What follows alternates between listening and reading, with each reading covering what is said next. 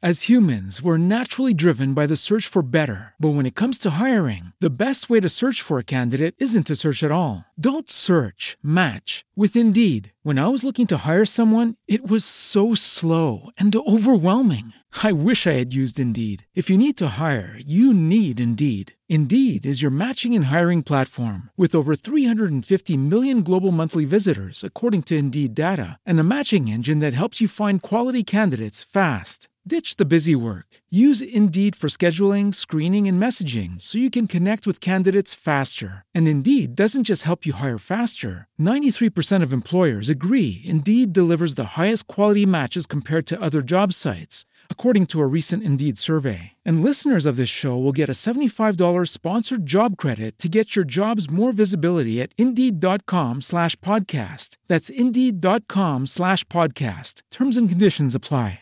Hello, it is Ryan, and I was on a flight the other day playing one of my favorite social spin slot games on chumbacasino.com. I looked over the person sitting next to me, and you know what they were doing? They were also playing Chumba Casino. Coincidence? I think not. Everybody's loving having fun with it. Chumba Casino is home to hundreds of casino style games that you can play for free anytime, anywhere, even at 30,000 feet. So sign up now at chumbacasino.com to claim your free welcome bonus. That's chumbacasino.com and live the Chumba life. No purchase necessary. VGW Group. Void were prohibited by law. See terms and conditions. 18 plus.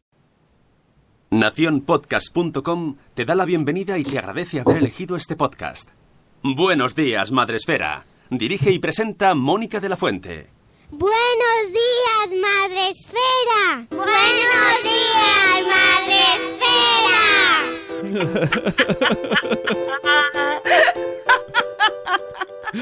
Buenos días, Madre Esfera. Hola, amigos. De verdad, es que, mm, ¿qué vamos a decir? O sea, no solo tenemos invitados que vienen a las 7 de la mañana con nosotros, sino que encima hace performance. Eh, hay que saludar a la gente con energía por la mañana. Di que sí, yo pensaba, digo, lo mismo se trae el ukelele navideño, pero no. El, Lo- el lo- gorro- lo dejo aquí también, ¿eh? para la careta del final. Fantástico. ¿Veis cómo mola empezar así el día? Milagroso, como bien decía, que la gente se apunte a madrugar tanto. Oye, que es que son las 7 de la mañana. Bueno, ahora mismo las 7 y 16.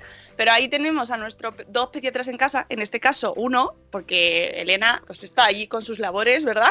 Están los bebés mm, haciendo teta y demás cosas. Que, que para que no se ofenda a nadie, las labores son de los dos, pero en este caso la que se queda descansando es ella. Mira tú qué bien. Efectivamente. Muy bien, Elena, me parece fantástico. Un saludito desde aquí, que a lo mejor nos escucha ahí desde la distancia del dormitorio.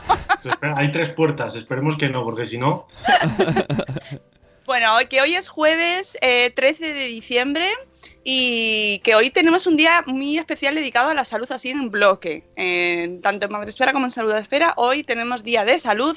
Hoy empezamos a las 7 de la mañana hablando de bronquiolitis y niños. Que esto es una cosa, Gonzalo, ¿la bronquiolitis solo se dan en los niños? Porque lo estaba haciendo yo en el título y digo, a lo mejor Sí. me dice, es una obviedad. es, eh, es una obviedad, pero no está mal que lo, que, lo, que lo especifique. Sí que es verdad que bronquiolitis es un término médico, que hay otros tipos de bronquiolitis, pero de la bronquiolitis que vamos a hablar solo se puede dar en niños, Vale. porque por definición la bronquiolitis se define como la primera vez que escuchamos sibilancias, pitos, en el contexto de una infección viral en un menor de dos años. O sea que es una enfermedad específica de los niños, la bronquiolitis aguda. Vale, entonces, bueno, ah, no, no está del todo mal. Lo has, lo has hecho bien, porque podría ser una bronquiolitis obliterante, que es una enfermedad de adulto. No, está bien decir que es, que es de los niños. Bien, bien, empezamos bien entonces. Saludo también a mi productor Olasune, ¿cómo estás? Buenas, eso estabas diciendo antes de que te despistes que hoy es un día de salud, me imagino, porque dices que vamos a hacer salud esfera. Claro, porque ahora tenemos dedicado a, bronquiolitis en niños con nuestro pediatra y luego a las 11 hablaremos de salud con bulos. Y que no se me olvide que luego, Gonzalo, te tengo que preguntar al final del programa cuál es el, salud, el bulo de salud que más te preocupa a ti. Así que luego para el final, ¿vale? Y así enganchamos con el programa de salud esfera. Pero antes, amigos, ya sabéis que esto es un programa en directo y que tenemos un montón de gente ahí escuchándonos en la oscuridad de sus casas, re- recién levantados, duchándose, con el café en la mano. Y nos podéis ver en Facebook Live, eh, donde ya tenemos a Nuria de nueve meses y un día después, a Zora, a, Jos- a Yaiza, Yaiza, que como cada perfil tiene un nombre, pues me lo pone muy fácil. Y, pero el grueso mundial de la población está en Spreaker, que donde el primero que nos saluda, donde podéis entrar a saludar y dejar preguntas para Gonzalo, que mira, hoy tenía, había una chica, eh, mamá psicóloga, en Twitter preguntaba cuánto duraba la fiebre, luego lo preguntamos también, muchas cosas ahí para retener, pero es que hay que ir por orden. Y eh, podéis dejar preguntas a Gonzalo, pero básicamente aquí saludamos, comentamos, y, podéis hacer aportaciones las que queráis, que ya sabéis que intentamos irlo leyendo eh, y aportar al programa para que sea pues más rico, más, más complejo, más bonito. Tenemos a Euti, el primero que dice que está el hombre desaparecido, que se va, se difiere. Un besito a todos los diferidos, eh, incluyendo a mi fisio Almudena, que se ha enganchado al programa. Y desde aquí, un beso, porque si yo sin mi fisio no sería nada. Tenemos también a Nanok, Buenos días, Nanok, a Eduardo del Hierro desde el trono del Hierro. Buenos días, la madre del pollo. También tenemos a la señora Mamarachi. Cuando, cuando, yo cuando digo lo de la madre del pollo, digo, ya hemos perdido, o sea, como programa serio, ya hemos perdido todos los puntos. No pasa nada, a partir de ahora ya podéis escucharlo sabiendo que esto es un programa informal. Aunque hablemos de temas de todo tipo, ¿eh? pero ya diciendo la madre del pollo ya pierde esa seriedad, ya es así. Tenemos también a Pau de Bobópodos, no sé si he saludado a la señora Mamarachi. Eh, este viernes tenemos programa con las señoras y podcast, os aviso. Tenemos también a, Gonzalo que se hace un nachocano porque Gonzalo ya es pro. Te tenemos que hacer mm, como en Saturday Night Live, a los que vienen más de cinco veces, que les dan el batín, pues ah. hacerte algo así, el club de los de los pro, porque ya se lo sabe, sabe participa también en el chat, increíble. Una sintonía. también, ¿eh? Una sintonía propia, claro. Sí, sí, sí, los, los, los Como pros. una sección. Claro, claro, claro, no, no. Y cuando entre alguien en el club de los de los pro, ¿no? De los que vienen muchas veces, pues se les ponen a fanfarria. ¡Na, na, na! Tenemos también a Marta Ribarrius en el chat. Buenos días, Marta. A Ichel de Cachito a Cachito. A Sara de Ya lo decía mi abuela, que creo que hoy sale el podcast nuevo, ¿no, Sunem? De Ya lo decía mi abuela. Tenemos también a Aprendí de Diabetes. A, eh, ah, no, que dice Uti que no, que se difiere que no se difiere, vale, pues quédate con nosotros. Y a Marta de Mujer y Madre Hoy, y seguro que va entrando mucha gente porque este tema eh, interesa mucho. Mm, eh, Isabel, que no lo digo por ti, pero es que el nombre mm, serio, serio no es, de la madre del pollo, ¿sabes?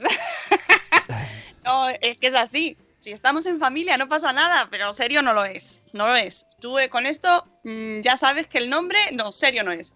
Bueno, vamos a hablar de bronquiolitis en los niños, porque hemos esperado para que fuese la época grande, ¿verdad?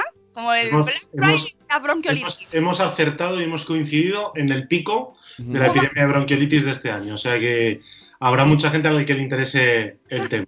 Lo sentimos, ¿eh? que no es una cosa buena. Sí, es verdad. Que no nos estamos alegrando. haber hecho este programa en agosto no tenía ningún sentido. Claro, claro. No nos dirían, ¿Cómo sois de, poco mm, ahí oportunos? Pues mira, ahora somos oportunos, aunque es verdad que hay mucha gente que está pobrecico, pues yendo a urgencias y, tú lo ves, ¿verdad? Desde tu consulta. Sí, sí, claro. Ya, ya os digo, la bronquiolitis es la, la enfermedad que, más frecuente durante el invierno en los niños, sin contar los catarros y tal. De hecho, es la causa más frecuente por la que los niños ingresan en los hospitales. O sea, seguramente sin bronquiolitis, aunque suene como un poco humor negro, los pediatras nos quedaríamos sin trabajo. Porque se calcula más o menos que la mitad de los niños eh, tienen, tienen una bronquiolitis. O sea que prácticamente a todos los niños les vamos a ver porque tienen una bronquiolitis. Y de, eso, y de esa mitad de niños, en torno al 5% acaba ingresando en el hospital. O sea, os podéis imaginar que ahora las plantas de todos los hospitales de España, está, si revisas los a lo mejor 10 o 15 niños que tienen ingresados, pues de esos 10 o 15, 8 o 12 son por patología respiratoria por bronquiolitis. O sea que sí, súper frecuente. ¿De qué hablamos cuando hablamos de bronquiolitis? ¿Cómo se produce? Para que pues, Eso es lo que te decía. El problema que tenemos con la bronquiolitis la bronquiolitis lo dice su mismo nombre, es lo mismo que decimos, pues cuando tienes una otitis es inflamación del oído, ¿no? Faringitis, inflamación de la garganta, de la faringe. Pues bronquiolitis es inflamación de los bronquiolos, que es la parte final de toda la vía respiratoria, ¿no? Empieza la tráquea, empiezan los bronquios, luego los bronquiolos y luego ya está el alveolo, ¿no? Que es donde se hace el intercambio de, oxígeno. Pues ese bronquiolo lo que ocurre es que se inflama y al inflamar se produce mucho moco, muchos tapones de moco, entonces al pasar el aire eh, lo hace con dificultad. Entonces, el problema es que para diagnosticarlo no tenemos herramientas como un microscopio que pueda ver si el bronquiolo está inflamado. Entonces, lo que hacemos es traducir eso que, eso que está ocurriendo a una definición clínica que decimos. O sea, esto que está ocurriendo en el, bronquio- en el bronquiolo, ¿cómo se traduce cuando yo lo veo como paciente? Entonces, es la definición que he dado antes. El primer episodio de sibilancias, cuando ponemos el fonendo y escuchamos pitos, en un menor de dos años en el contexto de una infección viral, ¿vale? Porque las bronquiolitis siempre, siempre, siempre, el 100% lo provocan virus. Y de hecho, por eso es esta época del año en la que más bronquiolitis vemos, porque el virus que más frecuentemente provoca bronquiolitis es el virus respiratorio sincitial, que es el VRS, que tiene su pico de incidencia máximo entre noviembre y finales de enero. Y más o menos es diciembre, siempre el puente de diciembre, los pediatras decimos que es la peor época del año porque es cuando más VRS estamos viendo. Luego normalmente con las vacaciones de Navidad, como los niños no están tan en contacto, su- suele empezar a bajar y luego ya para enero suele llegar la gripe. Así que sí, estamos en esa época del año y es súper frecuente. Os recomiendo, si os habéis quedado en la parte virus, virus, virus, os recomiendo el último programa que tuvimos con Gonzalo, eh, donde hablábamos de los protagonistas, los estrellas. Los virus y las bacterias. La bronquiolitis, lo que decíamos, es una infección provocada por un virus.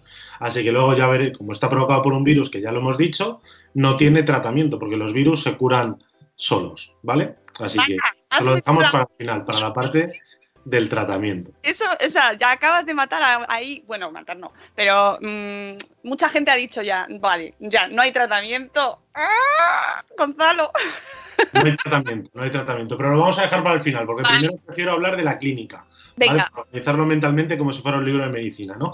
Entonces, lo que os decíamos es que la bronquiolitis lo que provoca son esos pitos que oímos al escuchar con el fonendo y aparte de eso se traduce en dificultad respiratoria, ¿vale? Entonces son niños que les cuesta respirar, ¿vale? Hay muchos vídeos eh, que podéis buscar en YouTube, bronquiolitis en YouTube y salen los niños que se les ve como les cuesta respirar y veréis que son niños pequeños. Entonces, el cuadro de la bronquiolitis siempre, siempre, siempre, siempre, siempre se produce igual, ¿vale?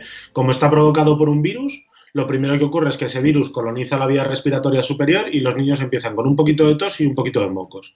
Y ese virus va avanzando por la vía respiratoria, pam, pam, pam, pam, pam, hasta que llega al bronquiolo, que es cuando decimos, entre comillas, los pediatras que ha bajado al pecho, que eso no ocurre porque el moco gotee por detrás de la garganta, caiga en el pulmón. O sea, eso ocurre porque el virus va avanzando. Y entonces, primero teníamos los mocos arriba y a los tres o cuatro días empieza la tos y empiezan a tener ruidos en el pecho, que es lo que escuchamos nosotros con el fonendo.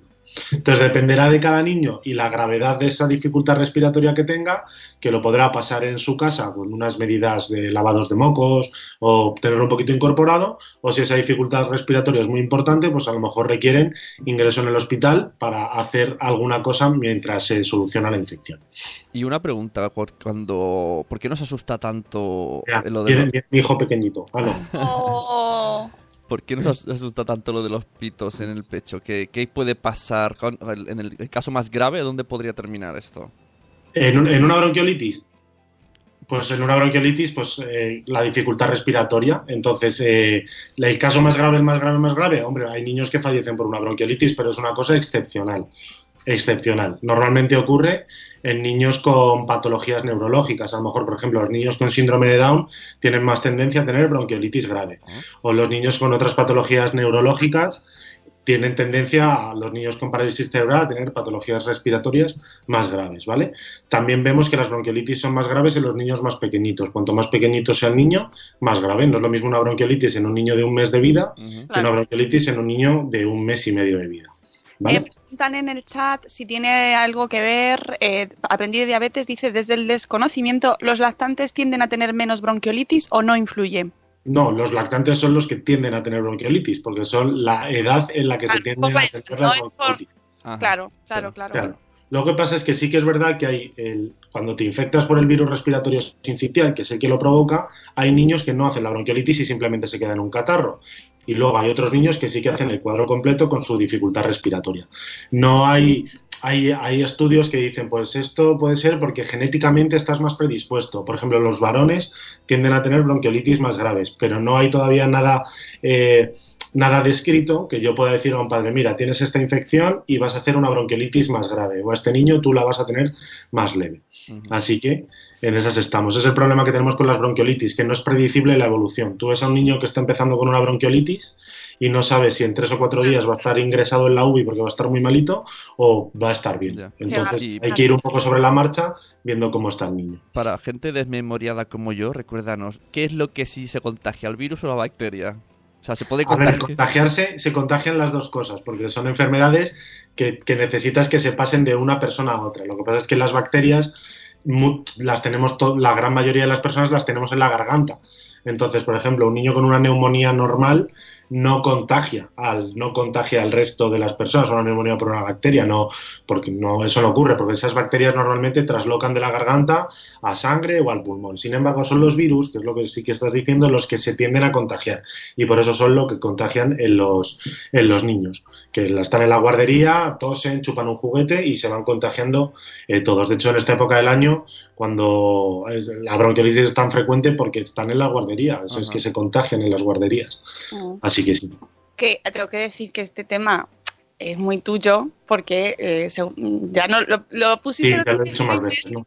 Claro, pero es que además en el post que tengo aquí de referencia, que se llama 13 cosas que quizás no sabías de la bronquiolitis, en tu blog, en Sí. vuestro blog, dos pediatras en casa, nos dices que es que es el tema de tu tesis doctoral, la Eso es. bronquiolitis, tema apasionante donde los haya, Sí, Gonzalo. Yo creo que si le preguntas a la mayoría de los pediatras que si les gusta la bronquiolitis, te dirán que no, porque les parecerá un rollo, porque sí, por eso, porque en esta época del año eh, tenemos mucho. A mí sí que me gusta, porque es una patología muy frecuente y aunque se conoce desde hace un montón de años, todavía sabemos muy poco, precisamente porque no tenemos ningún tratamiento que la pueda solucionar y, todavía estamos en pañales en describir por qué ocurre o por qué hay niños que se ponen más graves que otros y todavía estamos en pañales. Mi tesis, que está por ahí la foto en el post, es una cosa muy, muy específica, muy rara de contar, que aquí no tiene ningún interés, que es sobre la inmunología de la bronquiolitis, que, que sería muy, muy, muy difícil de explicar.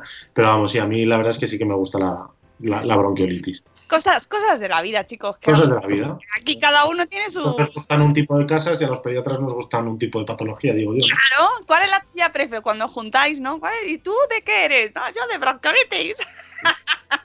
no, me encanta porque luego vienes a contárnoslo. Oye, ¿es verdad? ¿Hay más bronquiolitis ahora que antes? Eh, no, eh, hay las mismas. O sea, sí que es verdad que la- hay gente que dice, jo, es que esto, por ejemplo, mis padres, esto no lo veíamos antes. Claro. No, sí, lo que pasa es que a lo mejor no lo llamabais igual, eso puede ser. O lo pasábamos de otra forma, pero las bronquiolitis existen desde que están definidas. En los años 80 estaban definidas, que es cuando nosotros éramos pequeños, o sea que... ¿No Sí influye que- eh, eh, la contaminación? A ver, la contaminación puede influir en que la patología sea más grave, en que nos cojamos más infecciones, pero lo que es la, la patología en sí existe, ¿vale? O sea que no, no, no hay diferencias. Eh, cuadro fundamental con el que hay que ir al médico, decir, ya, este niño tiene que ir al pediatra ahora mismo, right now. Vale. Como, como os decía, la bronquiolitis lo que va a provocar es dificultad respiratoria en el niño, ¿vale? Entonces, eh, lo que vamos a ver cuando un niño tiene dificultad respiratoria es que respira más rápido, ¿vale? O sea, está respirando muchas más veces por minuto. Por ejemplo, un lactante de seis meses, que es el típico que se coge una bronquiolitis, su frecuencia respiratoria habitual son unas 30 respiraciones por minuto, que tampoco hace falta que el padre esté con el reloj contándolo. No lo hagáis, no lo- No, no lo hagáis porque os vais a volver locos. Pero Pasa de tener 30 respiraciones por minuto a lo mejor a tener 60 respiraciones por minuto, respirar el doble de rápido. Y eso el padre lo ve porque le nota fatigado porque está respirando mucho más rápido.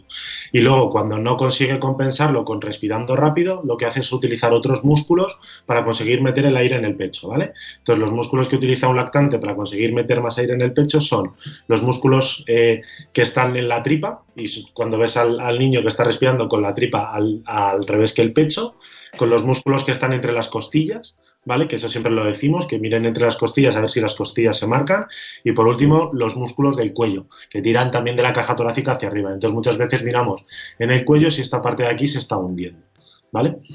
Así que eso es lo que tienen que vigilar cuando vean que el niño tiene dificultad respiratoria al, al pediatra, a urgencias o al pediatra. Esos ¿vale? son los síntomas principales, ¿no? ¿Tiene otros síntomas asociados como fiebre, por ejemplo? A ver, pueden tener, a ver, tienen tos, mucosidad, pueden tener fiebre o no tenerla, porque los virus no siempre evocan fiebre, o sea, no es imprescindible, y esos son los síntomas. Luego ya el pediatra cuando le ve y te pone el fonendo, pues dice, sí, es una bronquiolitis porque escucho los pitos en el pecho, porque puedes tener tos, fiebre, mucosidad, que estés respirando rápido y lo que tengas es un catarro y lo único que tengas que hacer es limpiar la nariz. O sea que no, para tener bronquiolitis tienes que tener auscultación de bronquiolitis. ¿vale? Vale. Me estoy riendo porque tenemos a un, a un padre, futuro padre, que están Mm. embarazados en casa, Gonzalo, nuestro Sí. amigo Anok, y dice que ¿dónde venden burbujas de plástico?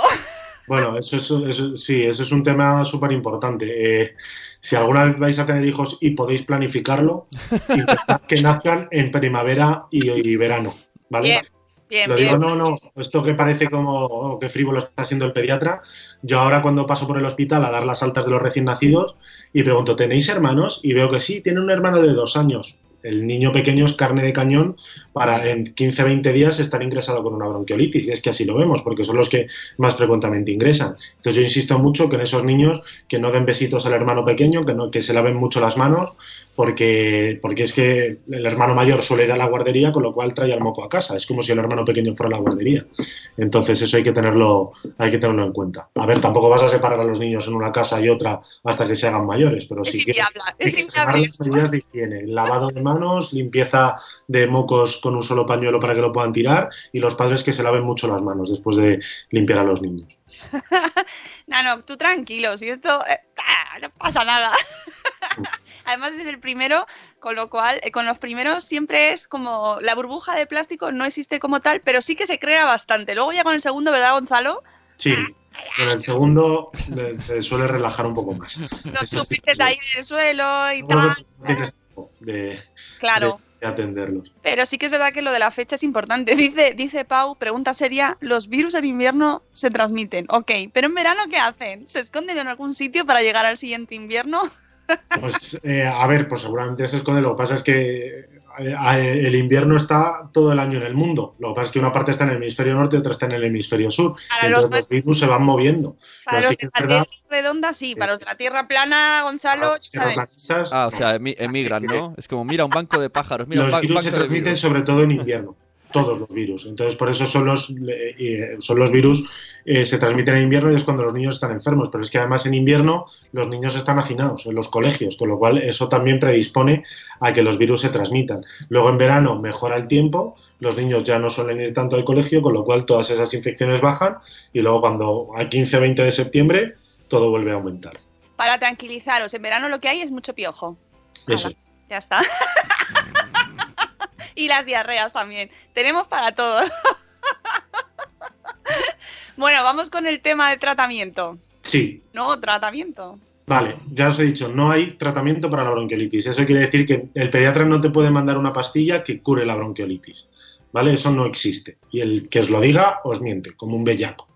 O sea, cuando te revisas todas las guías clínicas de, la americana a la española, dicen eso, que la bronquiolitis no tiene tratamiento. Entonces, el único tratamiento que podemos ofrecer los pediatras es un tratamiento sintomático o de soporte para que el, niño pase la bronquiolitis lo mejor posible. ¿Vale? El problema que tiene la bronquiolitis es que es como una montaña que hay que pasar. No sabemos cómo de alta va a ser la montaña. Una montaña pequeñita, a lo mejor algún lactante que simplemente con lavar la nariz, pues eh, a los 4 o 5 días la tiene resuelta. Pero a lo mejor hay niños que tienen mucha más dificultad respiratoria y tienen que ingresar en el hospital pues para poner oxígeno, porque sean incapaces de comer, porque tengan mucha dificultad respiratoria y hay que ponerles una sonda para darles la leche eh, por, por la sonda. O lo que, otra de las complicaciones que puede ocurrir, aunque, los, aunque la bronquiolitis la provocan virus, eso genera mucho moco y es un caldo de cultivo para que una bacteria oportunista llegue y se sobreinfecte, ¿vale? Y a veces en esos casos añadimos antibiótico, pero no añadimos antibiótico en todos los niños con una bronquiolitis. Entonces, no hay tratamiento, simplemente es cuestión de ir poniendo un poco lo que necesita. Si al niño le cuesta mucho respirar y necesita oxígeno, le pongo oxígeno. Que no puede comer, pues le digo al padre, oye, pues dale más veces de comer, menos cantidad. Toma teta, pues en vez de darle cada 3-4 horas que te estaba pidiendo, pues a teta continua, que digo yo, para que esté enganchado y que vaya comiendo poco a poco para que no se deshidrate. Que se sobreinfecta, pues le añadimos antibiótico. Que tiene fiebre, pues le damos algo para la fiebre. Pero poco más hay que hacer. Mucho lavado nasal, porque la bronquiolitis, como provoca moco, la nariz está obstruida. Y esto que voy a decir van a entenderlo muy bien los padres. La parte más estrecha de toda la vía aérea es la nariz. ¿Vale? Aunque pensemos que es el, el bronquiolo ese pequeñito que está al final del pulmón, no, lo que está lo más estrecho es la nariz. Si a ti se te tapona la nariz y te tapas un agujero de la nariz, te entra la mitad del aire. ¿vale? Con lo cual, a lo poco que los niños tengan mocos en la nariz, les cuesta mucho entrar el aire, así que hay que limpiar la nariz para que esté despejada. Los niños están pensados y los adultos estamos pensados para respirar de pie, ¿vale? Por eso cuando nos tumbamos, los pulmones pasan a estar tumbados y toda la patología respiratoria empeora estando tumbado. Y por eso las bronquiolitis tenemos que incorporar a los niños para dormir, ¿vale? Para que respiren mejor. Y en casa poco más se puede hacer. Mucho lavada nasal, que estén un poquito incorporados y fraccionar las tomas. ¿Vale? Por aquí hablan de la cebolla. La cebolla, bueno, la cebolla es uno de los mitos que quita la tos. Bueno, te podrá quitar o no quitar la tos, pero lo que te va, a- no te va a solucionar la bronquiolitis. La bronquiolitis se solucionará con el paso de los días, cuando tu inmunidad consiga eh, cargarse a ese virus y la inflamación que ha quedado se vaya resolviendo, porque una bronquiolitis es tediosa. O sea, un niño con una bronquiolitis, ya hemos dicho que tiene unos primeros días en los que tiene catarro, otros días en los que ya oímos la dificultad respiratoria, y esos cuatro o cinco días del inicio de la bronquiolitis son los peores. Ahí es cuando vemos lo más grave que se ha puesto el niño. Y una vez que empiezan a mejorar, pueden pasarse con tos 15 o 20 días fácilmente. O sea que es largo y tedioso. Sí, que lo de que se queden con tos es probable. O sea, puede ser, puede- un niño puede es- estar con tos mucho tiempo. Es lo normal. Vale, vale. Joder, tenemos al chat súper activo, Gonzalo. Ya, pues, No sé por qué me da que este tema toca así la fibra, ¿sabes? sí. Antes ha dicho un padre, ahora quiero que era un padre, eh, que está, o madre, no sé, que está resfriado y que tiene miedo porque tiene un bebé. ¿Esto por qué, por qué no usamos mascarillas en España? Cosa que fuera Bueno, así. Pueden usar, o sea, no, es, Sí, no está mal. Por ejemplo, a ver, lo que pasa es que podemos usarlas. Lo que pasa Sí, es que sí, no, no estás cómodo en tu casa con una mascarilla, pero por ejemplo, los niños, cuando tenemos a los niños ingresados, un prematuro que tenemos ingresado en la unidad, que la mamá viene a ver a los prematuros y la mamá está acatarrada, si está muy acatarrada, a lo mejor le decimos que no venga, pero si está eh, aceptablemente acatarrada, incluso le tiene que dar el pecho al niño, le cascamos una mascarilla porque es muy probable que si no le contagie. Pero vamos, mucho lavado de manos. Le cascamos una mascarilla Claro, que y mucho lavado de manos. Mucho Eh, lavado de manos. Es una de las medidas de higiene que mayor impacto tiene en la salud. O sea, si nos laváramos mucho más las manos, nos contagiaríamos muchísimo menos. Pensad, por ejemplo, la gente en el trabajo, que es que no lo piensa. Eh, se suena los mocos y utiliza un ordenador y se va. Y luego viene otra persona, utiliza el ordenador, se toca la cara y ya se ha cogido Ah, el virus. Ni O siquiera hace falta estar en contacto. O Eso- vienen, Así que, Guerra, zo- guerra Z, ya la tenemos ahí. Así se extiende. o vienen del metro. El otro día viene el metro una cosa horrible. Una chica No, no cogida. No, no, no, no. Sí, no. sí, No, no, gracias. no, prefiero que no. No, no, es tan Si horrible. no, sí es desagradable. Así que vamos a dejarlo en la imaginación. Porque tenemos en el chat a mucha gente. no- ha, entrado Alberto Soler, por ejemplo, que dice que menuda noche de toses y ventolín. Eh, hola Vale. Alberto y Conchín, ventolín. quiero hablar del Ventolin o los otros aerosoles que a veces te ponen la bronquiolitis, ¿vale? Porque hemos dicho, no tiene tratamiento, no tiene tratamiento. Exacto. Y cuando vas al hospital, eh, te- con una bronquiolitis te ponen aerosoles, ¿vale? Primero voy a hacer una diferenciación. Yo he dicho que la bronquiolitis es el primer episodio de sibilancias en un menor de dos años en el contexto de una infección viral, ¿vale? Y por tanto, por definición, solo se puede tener una vez bronquiolitis, ¿vale? Ahora estarán todos los padres, ah, pero a mí me han dicho que ha tenido más veces, que ha tenido más bronquitis, más bronquiolitis. Vale, bronquiolitis es solo la primera vez. Las siguientes veces que un niño tiene dificultad respiratoria con pitus, con pitos, lo llamaremos de otras formas. Lo podemos llamar bronquitis, lo podemos llamar eh, crisis de broncoespasmo, lo podemos llamar broncoespasmo, pero no es lo mismo que una bronquiolitis, ¿vale? Por definición. Otra cosa es que el pediatra te diga que se llama bronquiolitis, pero por definición, por definición, por definición, no lo es, ¿vale? ¿Y eso por qué? Porque en las siguientes veces que tienes dificultad respiratoria, la fisiopatología no suele ser la misma, ¿vale? Yo he dicho que en la bronquiolitis lo que se provoca son tapones de moco que obstruyen el bronquiolo y al pasar el aire le cuesta respirar, ¿vale? Ese tapón de moco no se soluciona con Ventolin ni con ningún otro aerosol, ¿vale? Para lo que sirve el Ventolin, que es el salbutamol, ¿no? Que es lo que se dan los, los asmáticos, que lo conocemos todos, eso lo que hace es relajar la musculatura que envuelve el bronquio, ¿vale? Entonces yo he dicho que la bronquiolitis lo que hay son tapones de moco, no he dicho que el bronquio esté contraído. Por tanto, la bronquiolitis no se soluciona con, con Ventolin. En algunos niños, sobre todo los niños por encima de seis meses, porque para poder, eh, para que el eh, para que el Ventolin te haga efecto, tienes que tener receptores en el pulmón para esa medicación. Y esos receptores no aparecen normalmente hasta los seis meses. Por eso los niños por debajo de seis meses, el Ventolin no les hace absolutamente nada. ¿Vale? En los niños por encima de seis meses, aparte de esos tapones de moco, a veces pueden tener un pequeño componente de tener el bronquio cerrado por el músculo cerrado. ¿Vale? Y entonces en esos niños probamos a ponerles Ventolin a ver si con eso mejoran un poco, para poder mandarles algo más para casa a los padres. Pero hay muchos niños, si es una bronquiolitis fetén, no, no sirven, porque lo que tienen es tapones de moco, ¿vale? Las siguientes veces que un niño tiene una bronquitis, ahí sí que suele predominar el bronquio contraído por la musculatura. Y entonces en esos niños sí que son los que responden bien al salbutamol.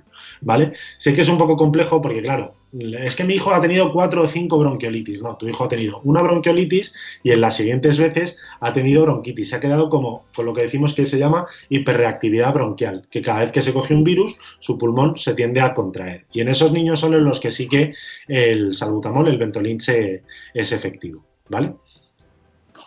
¿Cómo estamos aprendiendo? Lo de la bronquiolitis fetén me ha encantado. Y una cosa que quería decir del, del Ventolin, porque habrá muchos padres que sí que tienen que dar Ventolin a sus hijos. El Ventolin, que no tengan ningún miedo los padres a utilizarlo. ¿Vale? El Ventolin tiene efectos secundarios como todos los medicamentos, pero básicamente en niños son que les pone el corazón más rápido, ¿vale? Y que les pone un poco nerviosos. A algunos, no a todos, ¿vale? Pero un niño que le cuesta respirar también está nervioso y también se, le eleva la frecuencia cardíaca. Entonces, dale Ventolin al niño, no tengas miedo a que él se le ponga el corazón más rápido, porque lo que tiene que hacer el niño es respirar. ¿Vale? Y otro, un símil que hacemos mucho los pediatras respecto a las bronquitis y el Ventolin, las bronquitis, que no las bronquiolitis, son muchas veces como un incendio, ¿vale? Y si no lo apagamos pronto, el incendio muchas veces se hace muy grande y es muy difícil apagarlo, ¿vale? Entonces, cuando tengas a un niño que ya ha tenido más bronquitis, que alguna vez le has dado el Ventolin, eh, dale el Ventolin y luego vente al pediatra. Ya te diré yo, ah, pues no, esto es una tos de catarro o ah, sí, pues es una tos de una bronquitis, ¿vale? Porque si no le das Ventolin y te esperas, a lo mejor ese incendio se va haciendo tan grande, tan grande, tan grande que cuando llegues al hospital le cuesta tanto respirar que al final hay que ingresarlo, ¿vale? Así que los padres tienen que aprender a, diferenciar esa dificultad respiratoria. El- los aerosoles estos tienen un tiempo máximo de, de aplicación, ¿verdad? O sea, no sé si son dos meses, no lo sé. O sea, ¿Qué no te refieres con un Que no, se- de no puedes estar un año entero dándole. Sí, a ver si hay diferentes aerosoles, pero el. Ventolin es una medicación que se utiliza a demanda en las crisis, por tanto lo puedes utilizar todo lo que necesites. Vale, ya. Vale. Mira, yo por ejemplo, que muchos padres tienen miedo a dar el, el salbutamol, yo cuento cuando tengo a un niño, por ejemplo, muy grave con una bronquitis ingresado en la UBI, yo lo que hago es colocarle el aerosol y a medida que se va vaciando la cazoleta la vuelvo a llenar, la vuelvo a llenar, la vuelvo a llenar, la vuelvo a llenar y se pasa 24 horas con la mascarilla puesta. ¿Vale? Obviamente eso es un niño que está muy grave, pero para que os deis cuenta la cantidad de, de Ventolin que le ponemos a lo largo del día. Por tanto, por, mu- por- porque le den un poco de Ventolin más al niño, no va a pasar nada, no le va a pasar nada de nada. ¿Vale?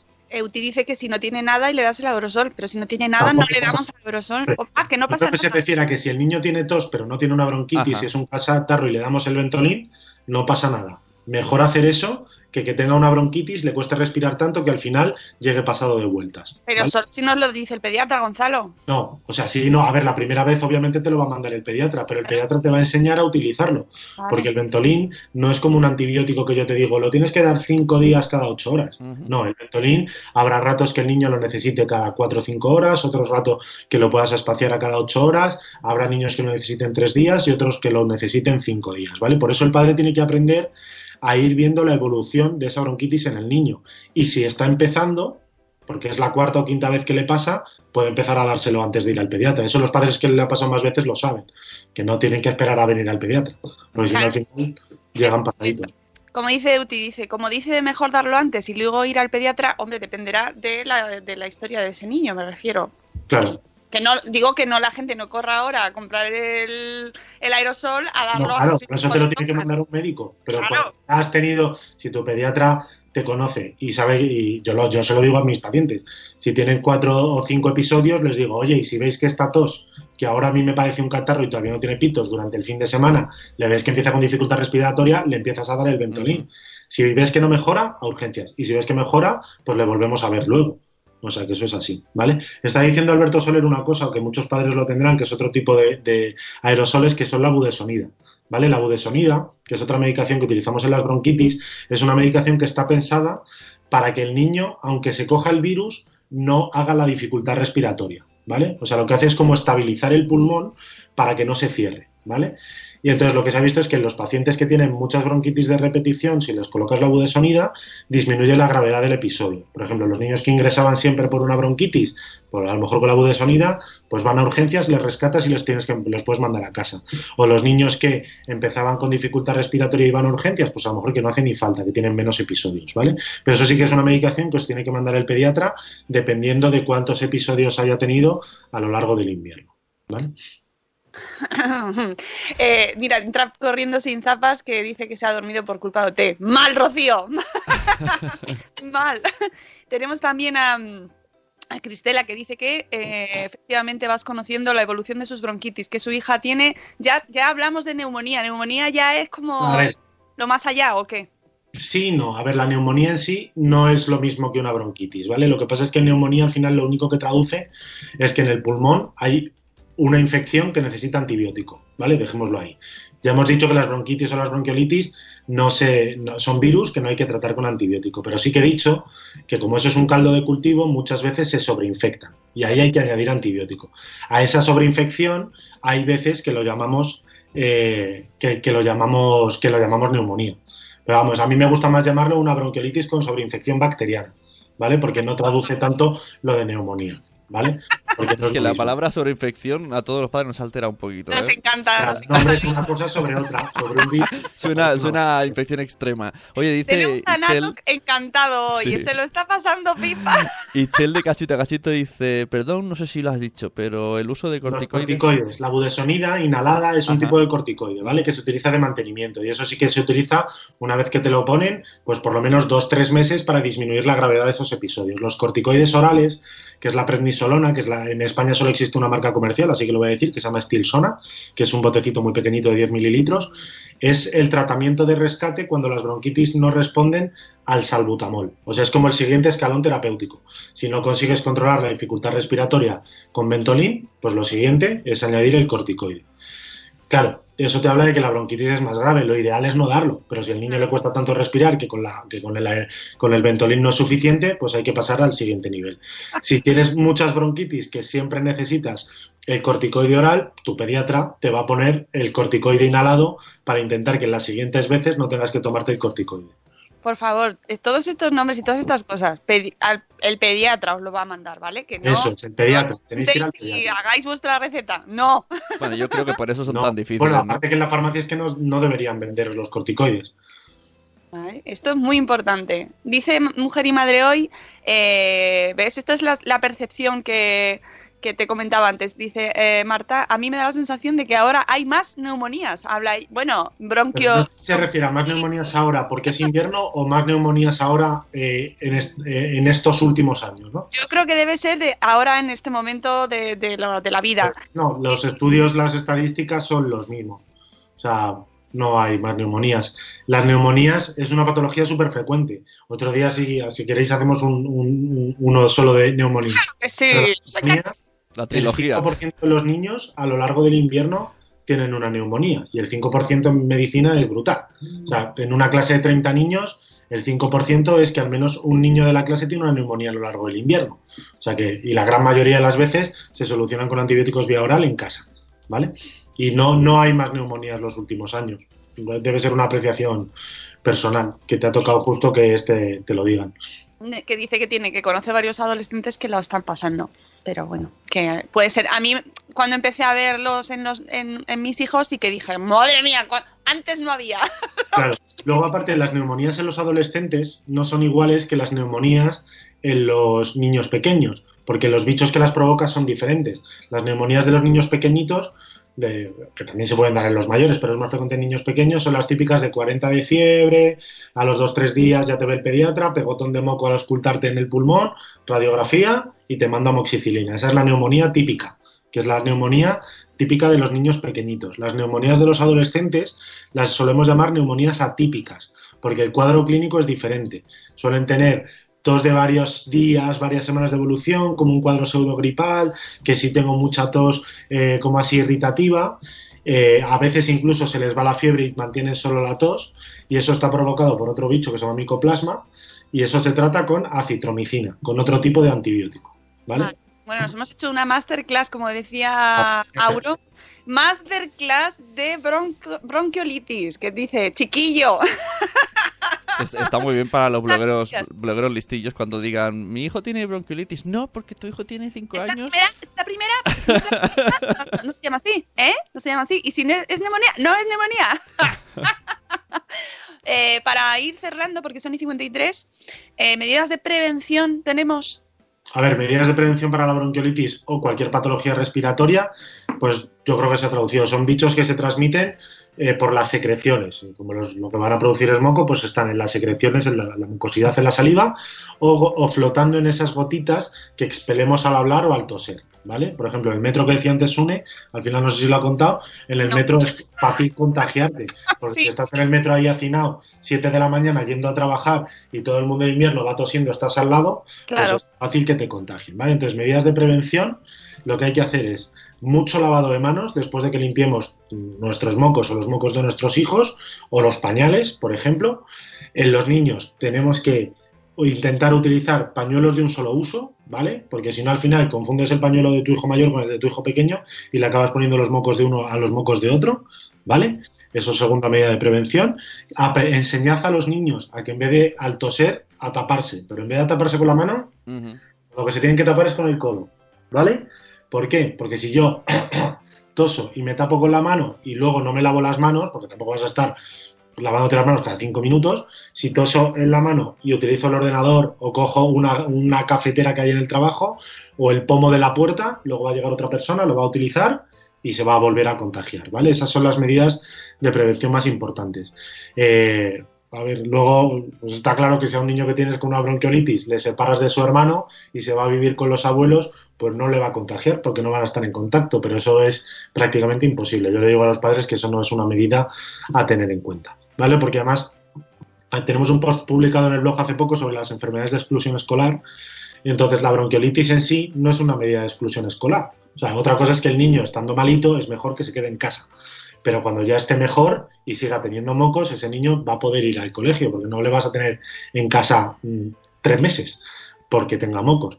Entonces, es- es, eh, hay que intentar que cuando los niños estén enfermos, eh, dejarlos en casa, porque es el pico normalmente de viremia y que contagie lo menos posible. ¿Vale? Sí, porque pueden estar tres meses con mocos, amigos. O más, o más. O más. Hasta que llegue junio. Esto es así, pueden estar desde septiembre hasta junio con mocos. Sí. y si tienes dos, pues multiplica. O sea Sí. que, y lo de los pañuelos de un solo uso también es muy importante, que lo has dicho, porque Sí. no los usamos con un solo uso, entonces es, es importante eso. Sí. Ya, es que Mira, dicen, todos con guantes. Pues guantes, pues a lo mejor por- a lo mejor en un catarro no, porque si le vas a limpiar los mocos por el, en la calle no te vas a poner unos guantes. Pero, por ejemplo, un niño con una gastroenteritis que le tienes que cambiar pañales, guantes es una medida muy efectiva para no contagiarse. De hecho, las guarderías, cuando ven que algún niño hace una caca fea o lo que sea, se ponen guantes para cambiar los pañales. Y eso está bien. Sí, sí, hay que tener un kit. Eh, la gente que vaya a hacer. No, Nanoc. La lista de nacimiento, eh, kit. Kit de protección, guantes, mascarilla, el suero. El suero. Suero. Los botes de suero, ¿verdad, tener mucho, mucho Sí, en sí. casa. De estos de farmacia de litro, donde. Sí. Y para ir sacando, ¿verdad? Pues- No lo digo, al final la limpieza nasal, que no hemos explicado lo nasales, es una cuestión de fontanería, es meter más suero por un lado para que no salga por el otro. Eso Ya lo está, dijiste la otra vez. básicamente. Pero que no lo hagan con saña, porque luego también hay mucha Con gente que. saña no hay que hace- hacerlo, pero hay que hacerlo con un poquito de fuerza, porque si echas unas gotitas de suero, lo único que estás haciendo es hidratar el, el moco. Entonces hay que hacer es fontanería, pues hay que desobstruir, ¿vale? Parece que, hay, Entonces- que va a sacar el cerebro con la fuerza Sí, que lo sí. Entonces yo lo que digo es que lo más barato es con una jeringa o si vais al hospital os dan unas botellitas de estas, es comprar una botella de medio litro o de un litro de suero fisiológico en la farmacia e ir rellenándolo. Eso es lo más barato para... Ah, ostras, lo, lo de rellenarnos, yo, y, bueno, yo antes compraba esos monodosis, pero desde que viniste Sí. me compré el botarro, pero claro, yo compro de bote en bote. Pero bueno, he Claro. cambiado ya, ah, pues, no sabía que se rellenaba. No, que rellenas la monodosis, me refiero. ah, vale, vale, la, claro, tienes que comprar el bote, vale, vale. Claro, hola, vengo con mi bote a rellenar, como el que... rellenar. Oye, ideaza para negocio. Igual que venden las bombonas de agua, pues que no te traigan las bombonas de de suero. rellenar de- de suero. Oye, que déjame explicar, el metro no tiene fluido, lo prometo. Venga. Venga, dale. Venga, estaba yo ahí en el metro, había una chica cogiendo la barra y de repente coge su brillo labial y hace... Y se empieza a restregar por la boca y yo... ¡No! Casi me tiro encima para salvarle la vida. Sí, el metro, el metro, todas las superficies. Tampoco que no nos pongamos ahora en plan Hombre, el que nos toc- tocar todo, porque amigos, el- estamos rodeados de somos todos Sí, sí, virus y bacterias. Y, y una cosa, a ver, los adultos nos podemos contagiar, pero nos contagiamos de muchas menos cosas que los niños. ¿Por qué? Porque los niños no, has- no han estado todavía en contacto con todas esas infecciones. Y entonces eh, lo normal es que se la cojan siendo pequeños, porque viven en condiciones de hacinamiento. Va a sonar muy mal, pero es así. En las guarderías hay 30 niños metidos en una clase, todos juntos cantando el villancico de Navidad, tosiéndose unos a otros a la cara, cambiándose los chupetes y compartiendo los juguetes. Entonces, eso que no hacemos los adultos predispone a que sean los niños los que más frecuentemente se cojan infecciones. Sí, oye, vamos a escuchar el villancico. ¿Tenemos la versión top? Sí. Venga, Versión la- la- eh, para empezar eh, a las 8 de la mañana, Gonzalo, Venga. tenemos canción todos los días. Hoy tiene versión navideña. Hoy con señales horarias. Sí.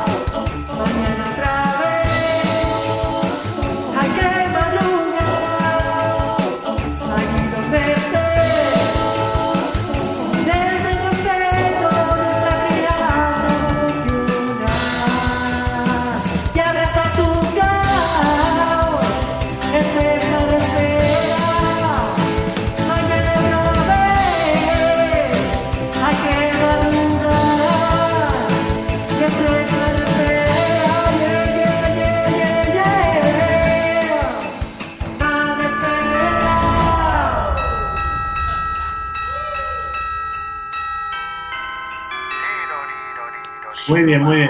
Despierta, tiroriroriroriro, vamos, despierta, tiroriroriroriro. Son oyentes.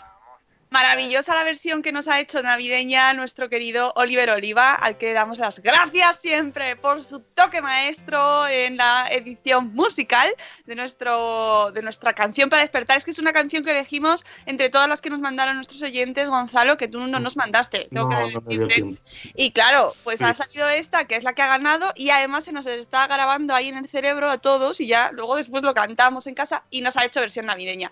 Antes de cerrar y conclusiones y tal, nos pregunta Laura Corchado en Facebook Live qué pasa con los humidificadores. Oh, que si los funcionan. ni buenos ni malos. Ah, Ah, Vale, qué gallego es eso. eso. ¿Sí? Si tú tienes una casa que, que tiene muy poca humedad, pues porque al poner la calefacción y tal, pues que tenga algo más de humedad la casa está bien, pero no hace falta poner el humidificador tanto como para que las superficies de la casa estén mojadas. Si vives en la costa, Pero para- no te va a hacer falta. Para futuros padres. para los padres. Hay veces que por- para otro tipo de patologías, por ejemplo, en las laringitis sí que mandamos humedad. ¿Tenéis humidificador? Y me dicen, no, no tenemos. Y digo, pues moja una camiseta claro. y la cuelgas dentro de la habitación del niño. Ajá. Con eso va a dar humedad suficiente al ambiente. O sea, no es imprescindible. Pero para, No ha demostrado que con eso se esté mejor, se esté peor. Sí que es verdad que con poca humedad los mocos están más resecos. Pues bueno, si tú humidificas, el niño se encontrará más cómodo. para- digo, para futuros padres que nos volvemos locos diciendo, ¿qué necesito? Y ahí pones en la lista humidificador. Es no, no, no, tampoco, ¿no? Como, como lista No, es- imprescindible. no- no te va a salvar de todo. Sí, ya sabéis que no en salud infantil claro. hay mucha, mucho marketing alrededor y es Sí. un nicho de mercado para muchas empresas. Sí, bueno, la salud infantil y la infancia es un nicho de Bueno, en la infancia sí, yo lo traslado a mi, a mi Claro, trabajo. claro, claro. Bueno, pues a- antes de terminar, eh, la pregunta que te había hecho yo al principio. Tú, Sí. el bulo Bulo. sobre salud que consideras más perjudicial y que destacas tú, porque como Vale. luego a las 11 vamos a hablar de más bulos de salud con salud, sin bulos, A ver, hablar de un bulo en concreto eh, sería algo muy anecdótico. Yo siempre lo digo, a mí los bulos que me preocupan son los bulos que ponen en peligro la salud de los niños. ¿Vale? Porque, por ejemplo, que digan que la, la leche da mocos, que es un bulo, Pues mira, fenomenal, quite usted la leche y haga usted lo que quiera. Por eso al niño no le va a pasar nada, ¿vale? Mm. Sin embargo, que las vacunas causan autismo es un bulo muy peligroso, porque eso sí que puede provocar que alguien no se vacune, se coja una infección y el niño fallezca. Entonces, los bulos que a mí más me preocupan son ese tipo de bulos, los bulos que ponen en peligro la salud de los niños, como pueden ser eh, la aversión a las vacunas, la aversión a los antibióticos, todo ese tipo de cosas.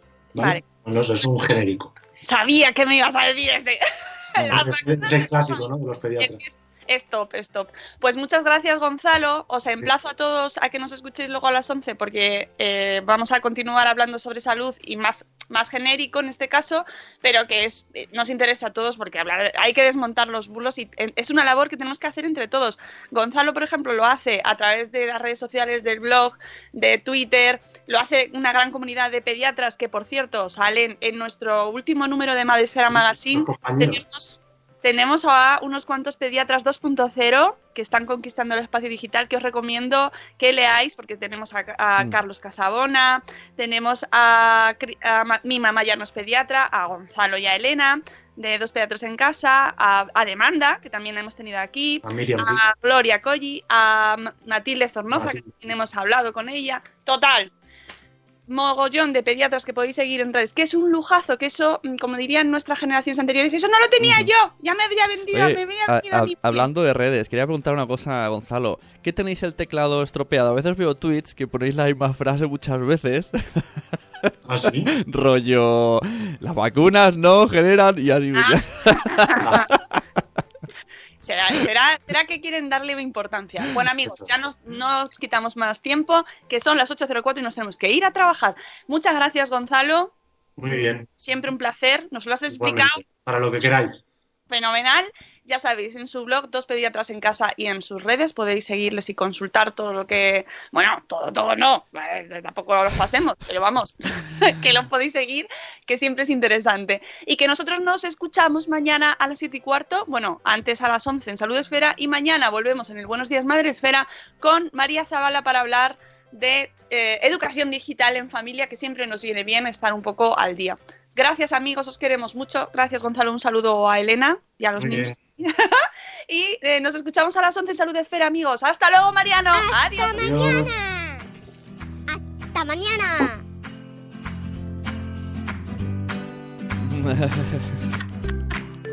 El. Es un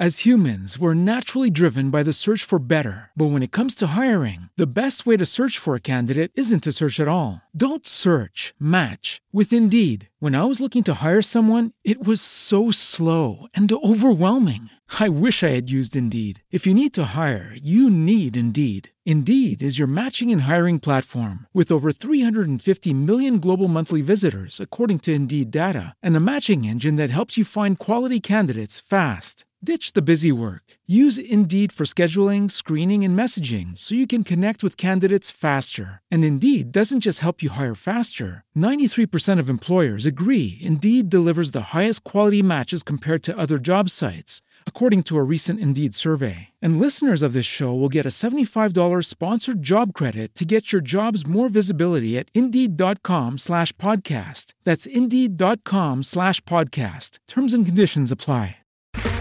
Okay, round two. Name something that's not boring. A laundry? Ooh, a book club. Computer solitaire, huh?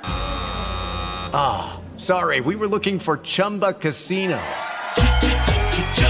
That's right. ChumbaCasino.com has over 100 casino style games. Join today and play for free for your chance to redeem some serious prizes. ChumbaCasino.com. No purchase necessary. Where prohibited by law. 18 plus terms and conditions apply. See website for details.